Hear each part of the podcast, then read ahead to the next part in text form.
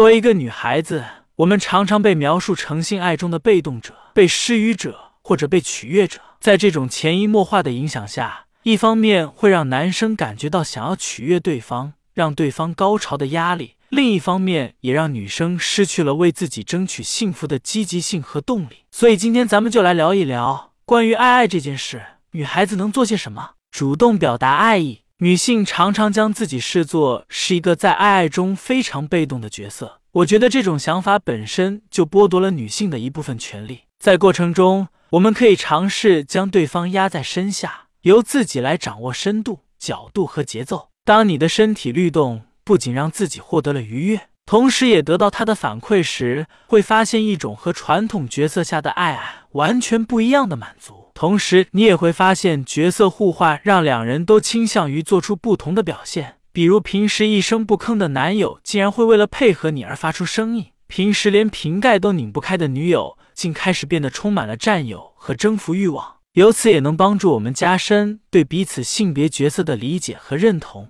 性是身体的游戏，在关于无性婚姻的文章下面，有很多网友评论道：“每天回到家只想躺平。”累到根本没有任何世俗欲望，想来也是。不管是说话、做事还是爱爱，都是我们进行自我表达的一种方式。而这背后需要生命具有足够的活力。想要提升幸福质量，可以通过适当锻炼，让自己的身体处于健康、充满活力的状态。做一些可以取悦身体的事情，比如泡澡、泡脚、按摩，节省身体的能量，比如停止无休止的精神内耗。保证充足的睡眠。当我们的身体保持健康、充满活力，那么自然会兴致盎然、生机勃勃。图片改变对性的看法。很多人将性视为洪水猛兽，不愿意谈论、了解和性有关的事物。这种想法往往会造成一种非常尴尬的局面：我们既无法否定身体自发的欲望，又要和它保持一种对抗关系。打破和性有关的偏见的最好办法，就是去实践。不要浪费任何一次实践的机会，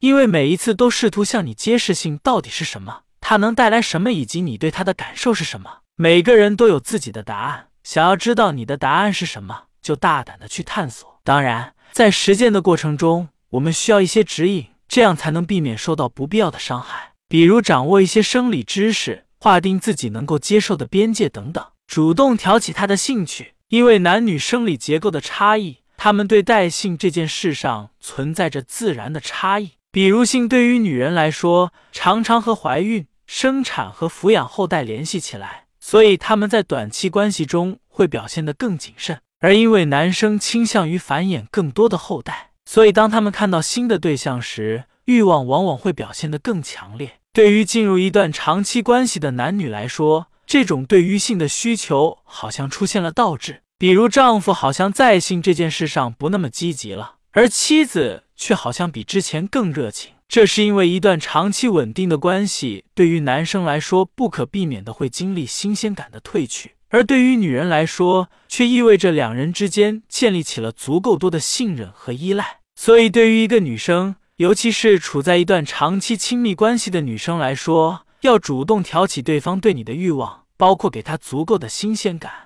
让他看到你的不同面相，保持个人的独立性，以激起他对你的好奇心和征服欲，打破性别的边界，受社会传统性别角色的限制。在刚进入一段感情时，我们常常倾向于展现社会主流文化更认同的性别特质，但是这种刻板印象却和真实的我们相去甚远。想要建立起深刻的关系，那么就需要打破外面的壳，触及到内在真实的部分，脱掉衣服。让对方看到自己的裸体本身就是一个破壳的过程，其他还包括让对方进入自己的身体，在爱爱过程中全身心投入等等。在我们各自的眼中，对方不再仅仅是性别符号，而是一个具有多重性、复杂而丰富的混合体。等到双方之间所建立起来的壁垒慢慢在一次次的亲密连接中被打破、消融之之后，我们的真实面貌也就慢慢展现了出来。它也许不够精致。不够有魅力，却足够真诚、